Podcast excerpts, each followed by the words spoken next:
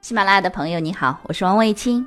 新年马上就要来了，有的人说：“哎呀，忙了一年了，终于可以放松一下了。”税务课这么无聊，不听了。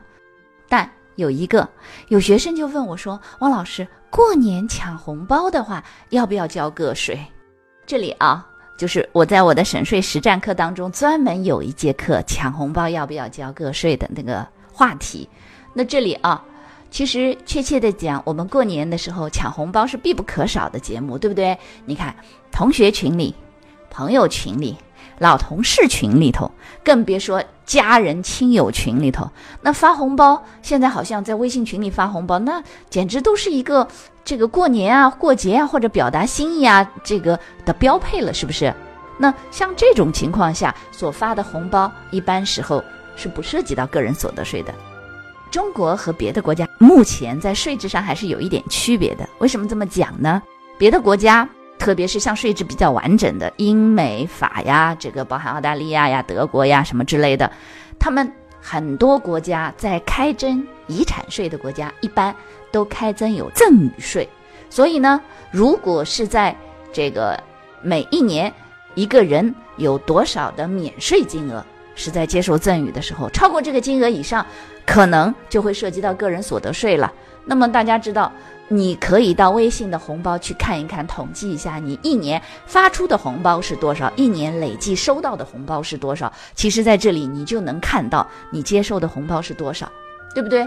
那在国外有赠与税的情况下，如果红包接受的，包含说接受赠与的这个金额比较大，你又不属于一种这种公益的团体，或者是说你又不属于这种有一定免税的残疾人呐，或者是之类的，呃，那这个你可能要小心个税的问题。但在我们中国目前表达这种心意的红包还不会涉及到个人所得税，所以呢，欢迎大家在过年的时候给王老师多多发红包，老师一定会很努力的去抢。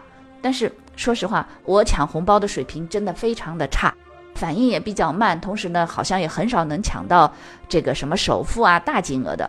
但还有一种情况，老师要提醒，是什么呢？有学生说，既然发红包不要交个税，于是他的老板给他发了两百个两百元的红包。那像这样的话，这种红包，呃，涉不涉及到个人所得税呢？注意啊，如果。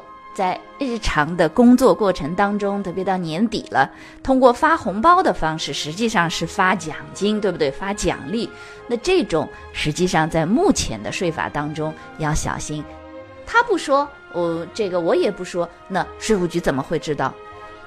当然，税务局目前是没有那个能力能知道这件事情的，对不对？